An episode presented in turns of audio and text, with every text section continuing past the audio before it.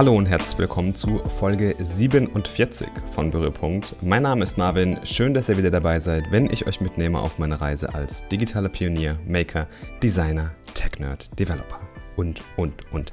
Wie geht's euch? Wie war eure Woche? Woche, Woche, Woche natürlich. Und ich hoffe, sie war natürlich gut. Meine Woche war ach, ganz gut. Äh, eine sonnige Woche, das Frühlingswetter zeigt sich langsam und die Temperaturen steigen, ja, sodass mein Training auch wieder sehr, sehr viel Spaß draußen macht. Ähm, ich ja, bin jetzt auch wieder super viel auf dem Rad draußen unterwegs, ähm, bin so ein bisschen im Pendlermodus, fahre gerade mit dem Fahrrad zur Arbeit und ähm, komme da auf einige Kilometer die Woche. Ich habe jetzt die Woche schon über 150 Kilometer, glaube ich, gemacht. Ja, macht äh, gerade richtig Bock und ist, glaube ich, auch ein gutes Training auf die ersten Triathlons, ja. Ja, langsam muss jetzt auch mal langsam ein besseres Rad her ähm, für diese tägliche Strecke, aber das sind eher Luxusprobleme. Ich habe die Woche jetzt so ein bisschen zur Erholung genutzt und lag auch einfach manchmal auf der Couch und habe nichts gemacht. Aber es ist irgendwie so die, die Ruhe vor dem Sturm, ja, jetzt so langsam. Nach Ostern stehen ähm, zwei Präsentationen der Uni an. Einmal eine Case Study im Innovationsmanagement-Bereich und einmal noch die Präsentation der Seminararbeit. Nächste Woche bin ich dann beim Q-Summit, ähm, bei einer Konferenz in Mannheim und äh, habe dann auch noch meine Design Thinking Workshops, die ich leite auf der Arbeit. Also es gibt jede Menge, jede Woche, jede Woche gibt es wirklich jede Menge zu tun. Und ich muss mal schauen, ob es nächste Woche für eine Folge reicht. Vielleicht gibt es ein paar Live-Eindrücke vom äh, Q-Summit. Im Rahmen des Q-Summits bin ich nämlich auch auf einem Hackathon von Stokart, der Dienstag auf Mittwoch, glaube ich, stattfinden wird. Und da freue ich mich richtig drauf. Ich bin da wieder mit David am Start ähm, und es wird sicherlich richtig, richtig gut. Aber ich würde auch sagen, genug geschnackt erstmal. Ähm, wir haben heute einiges vor uns. Ja. Es gibt äh, Nvidias Graphic Revolution, ähm, ein paar Gedanken zum Thema Freelancing, eine App für Privacy-Verrückte und dann schauen, dann schauen wir noch in die Top 10 Application Design Fehler. Also, let's go! Wer auch nur einen winzigen Berührpunkt mit dem Thema Gaming hat oder Gaming-PCs, der kennt sie sicher Nvidia. Ja, eigentlich die Firma für Grafikkarten, gerade auch im Gaming-Bereich, ähm, hauen da wirklich ja das ganze Spektrum aller Gamer-Spezifikationen ab. Ähm, aber mittlerweile bauen sie ja auch Tools für, für Grafiker und auch so ein bisschen für Designer, gerade für im, im Game-Design-Bereich oder so im World-Building. Und äh, die haben jetzt was rausgehauen, wo mir mächtig die Kinnlade runtergehauen ist. Und zwar ist es ein Prototyp für eine Software, welche, ich sag mal, Zeichnungen in sehr realistische Landschaften verwandeln kann. Also wirklich sehr abstrakte Doodles, die dann wirklich zu fotorealistischen oder sehr realistischen äh, ja, Landschaften werden. Ja. Und die Technik dahinter ist natürlich eine AI, bekannt als GAN, ein Generative Adversarial Network. Und ähm, ja, stellt euch das mal so vor. Ihr habt wie so eine Art smarten Brush, also wieder so eine Art smarten Pinsel und äh, man zeichnet sehr abstrakt damit etwas, vielleicht einfach ein paar Linien und so, ja, ein paar Grenzen und sowas und basierend auf diesem Brush liegt da hinten dran eine riesige Library mit Bildern, die halt wirklich eine extrem realistische Landschaft generiert. Also es ist wahnsinnig krass, was da passiert und auch der Einsatz ist in so vielen, so vielen Stellen möglich, ja, im Design, gerade im Worldbuilding, im Game Design Bereich, für Architekten, ne? für äh, Leute, die zum Beispiel jetzt Landschaften bauen müssen, um, sag ich mal, Autos selbstfahrendes Fahren beizubringen. Selbstfahrendes Fahren, sehr komisches Wort, egal. Ähm, also wirklich sehr, sehr vielseitig und es ist noch in einem ganz frühen Stadium. Ich bin sehr, sehr interessiert daran, wie das Ganze weitergehen wird. Das werde ich auf jeden Fall mal verfolgen. Ich finde es unfassbar krass einfach. Deswegen schaut euch unbedingt das Video an. Ich habe einen Verge-Artikel ähm, in den Shownotes verlinkt und den könnt ihr euch gerne mal reinziehen. Lässt sich super schnell lesen und das Video ist echt, ähm, ja, bringt einen zum Staunen.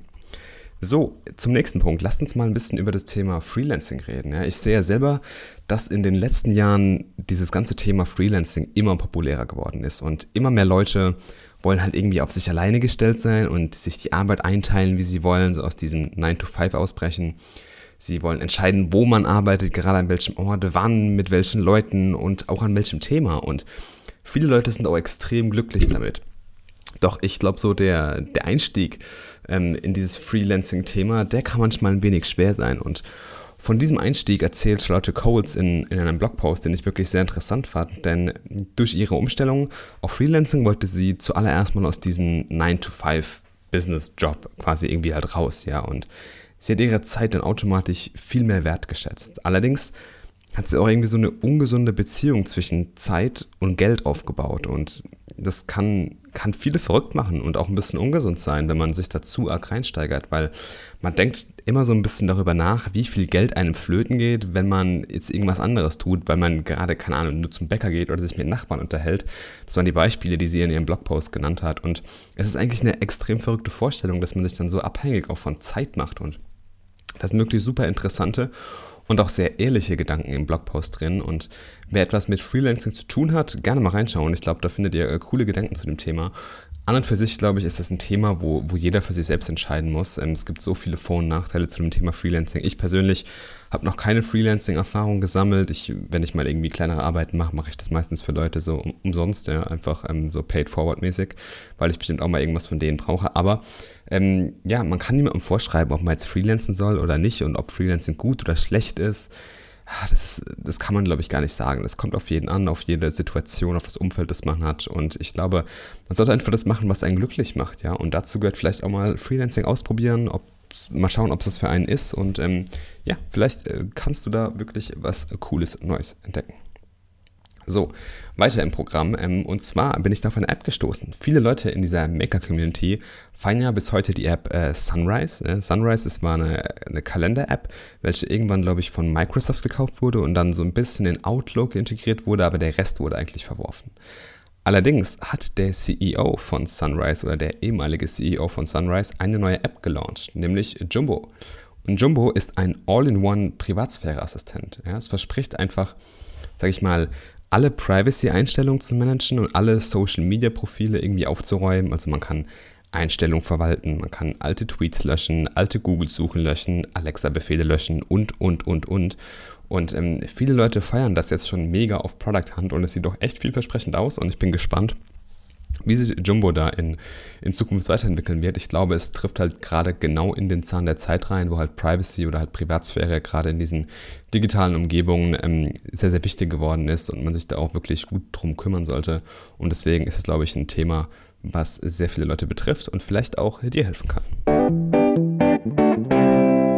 Schauen wir uns heute mal wieder ein Design-Thema an, denn ich finde es ja immer super spannend, aus den Erfahrungen von anderen Designern zu lernen, gerade aus Fehlern kann man, glaube ich, extrem viel lernen. Klar, da gehört eine gesunde Fehlerkultur natürlich dazu und ist auch extrem wichtig für sowas, dass man sowas auch kommuniziert und auch mal reflektiert, wo man Sachen vielleicht hätte besser machen können. Und manche Designaspekte, merkt man, werden immer, immer wieder vernachlässigt oder sind eigentlich extrem wichtig, werden aber nicht so als wichtig erkannt. Und ähm, da gehen wir heute mal auf die zehn häufigsten ein, basierend auf dem Artikel von der Nielsen Norman Group. Und ähm, ja, ich würde sagen, wir starten auch gleich mal mit der Nummer 1.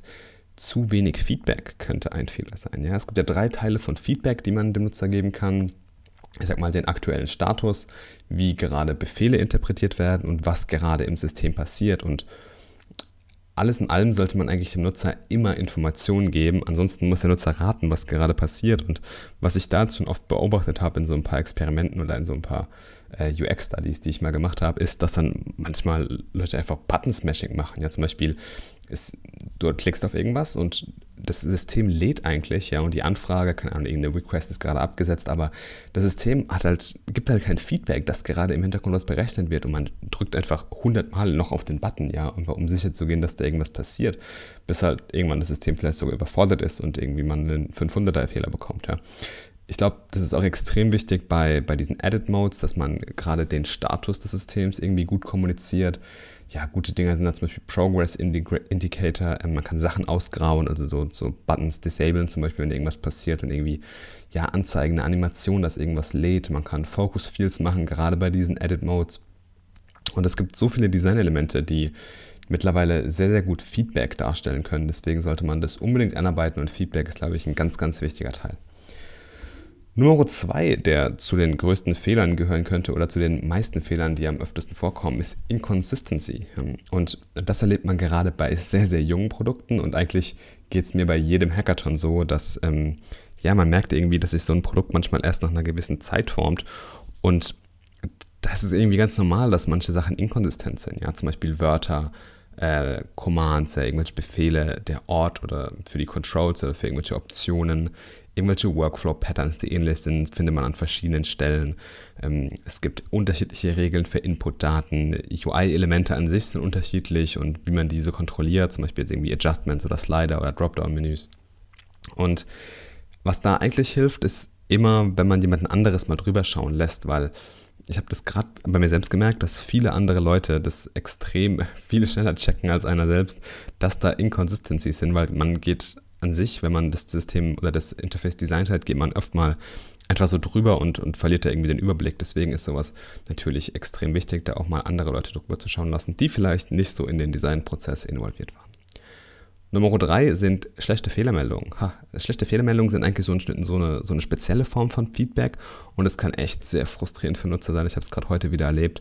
Ähm, man sollte auf jeden Fall allgemeine Fehlermeldungen vermeiden. Ja, und man sollte immer erklären, warum und wie der Fehler jetzt aufgetreten ist und was genau und vor allem auch, wie man den Fehler eventuell beheben könnte. Was ich zum Beispiel gar nicht leiden kann, sind diese Try-Again-Meldungen. Also, dass ich einfach auf Aktualisieren klicke und dann soll auf jeden Fall alles gut sein. Ja, klar, das kann manchmal helfen, aber sowas sollte man echt vermeiden, wenn, wenn diese ohne Details kommen. Ja, also, wenn es angebracht ist, dann kann man das natürlich machen, aber an und für sich sollte man natürlich diese schlechten Fehlermeldungen vermeiden. Nummer 4 sind keine Defaults. Ja, es widerspricht irgendwie ein wenig diesen Human by Design Guidelines, auf die wir im letzten Mal angegangen sind, ähm, die ja gesagt haben, man sollte Defaults auf jeden Fall verhindern. Aber Defaults, wenn man Defaults weglässt, das kann auch manchmal irgendwie ein Designfehler sein. Und ich bin der Meinung auch, dass, dass Defaults extrem helfen können. Ja, es ist, wie ich jetzt auch in meiner Seminararbeit gelernt habe, die beste, effektivste und auch ethisch korrekteste Form von Nudges. Und gerade bei komplexen Entscheidungen ähm, ist es einfach super, super praktisch, wenn man irgendwie so einen Anker für eine Entscheidung setzen kann und dann Auswahl nicht beeinflussen, aber ein bisschen vereinfachen kann. Ja, dass man wenigstens so einen Orientierungspunkt hat. Da muss man auch schauen, wie man den Default setzt. Natürlich kann ich jetzt diesen Default auch irgendwie exploiten und irgendwie ausnutzen, aber das sollte man, denke ich, auf gar keinen Fall machen und da auch schon immer, ja, sage ich mal, nah bei den Nutzerinteressen sein und bei dem wirtschaftlichen Nutzen oder bei dem wirtschaftlichen Interesse von den Nutzern. Nummer 5 bis Nummer 10 sind eigentlich relativ selbsterklärend, deswegen können wir da ein bisschen schneller drüber gehen. Äh, Labels ohne Icons. Also wenn man irgendwie Icons hat, sollte man die auch irgendwie labeln. Ähm, es ist mittlerweile jetzt auch in allen großen äh, Design Guidelines drin, egal ob jetzt Material Design ist oder ähm, die Human Interface Design Guidelines von Apple.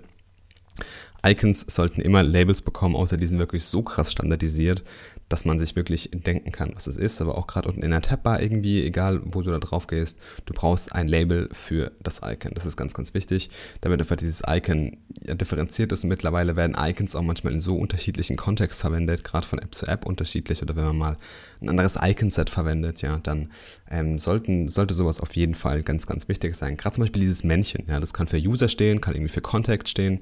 Und es kommt ja immer so ein bisschen auf den Kontext an, den man halt gerade verwendet.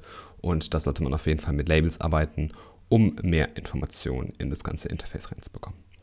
Nummer 6 sind Targets. Ja, wie ihr ja wisst, in, in UI-Interfaces, in digitalen Interfaces, kann eigentlich irgendwie alles klickbar sein. Ja, man kann überall rumklicken, aber was ist denn überhaupt klickbar? Und das sollte man immer irgendwie in die, ja, indicaten. Mir fällt gerade kein gutes deutsches Wort dafür ein.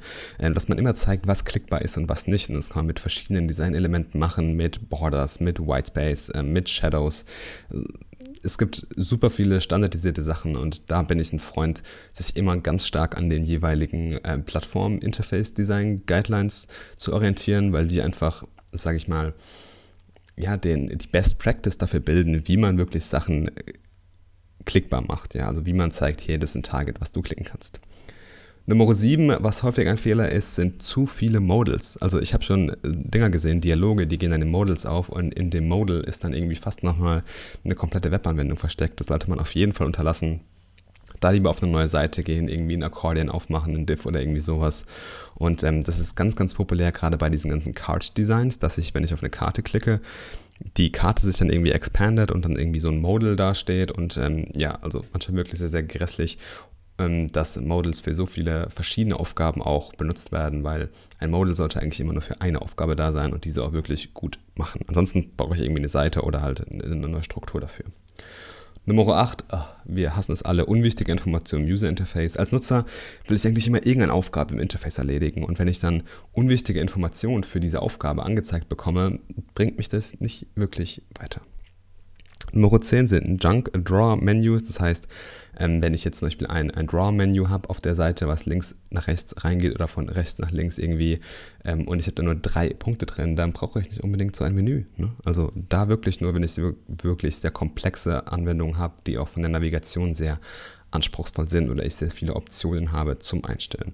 Und Nummer 10, auch was häufiger gemacht wird, ähm, eine räumliche Nähe zwischen destruktiven und Bestätigungsaktionen. Das heißt, ähm, wenn ich zum Beispiel den OK zwischen dem, neben dem Löschen-Button habe, ähm, sollte man das auf jeden Fall vermeiden und ähm, ja, irgendwie räumlich auch separieren. Da können auch so ein bisschen diese ganzen, ich glaube, bei, bei allen zehn Application Mistakes hier können eigentlich auch so diese ganzen, wie heißen sie, die Principles of UX, ähm, die können da ein bisschen helfen. Die habe ich nämlich auch mal erwähnt in einem Podcast und die sind wirklich sehr, sehr interessant und können da einem helfen, so ein bisschen Orientierung für Best Practices zu bekommen und natürlich auch diese ganzen Plattform-Design-Guidelines, äh, wie zum Beispiel Material Design, die Human Interface Design Guidelines von Apple.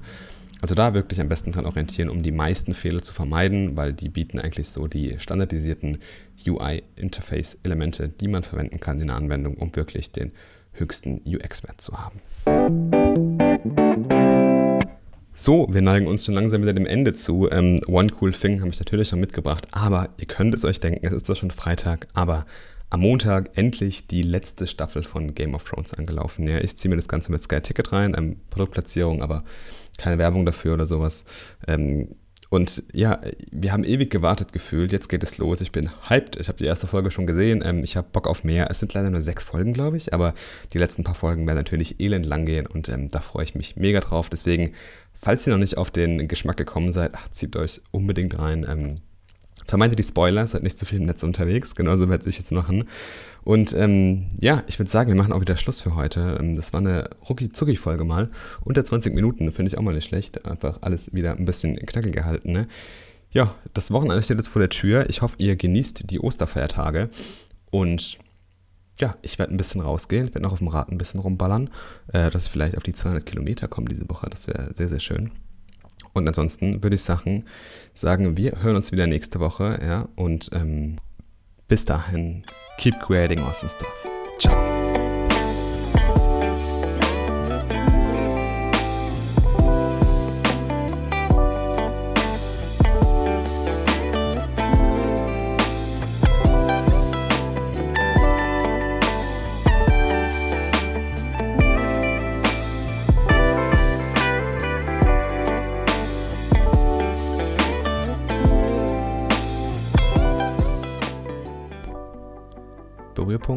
Produziert von Marvin Messenzähl. Dieser Podcast ist eine eigenständige Entwicklung und Produktion, welche in keinster Weise durch finanzielle Mittel oder Sachmittel in irgendeiner Form unterstützt wird. Wenn dir der Podcast gefällt und du ihn unterstützen willst, würde ich mich über eine positive Bewertung auf iTunes sehr freuen. Erzähle auch gerne deinen Freunden und Kollegen davon und teile es. Bei Fragen, Feedback, Anregungen oder auch Kritik gerne per Mail an hello at marvinmessenzähl.com oder direkt auf Twitter oder Instagram an @yomarvin. Y-O-O Marvin. Klein und zusammen. Meinen Blog findest du auf marvinmessenzähl.com.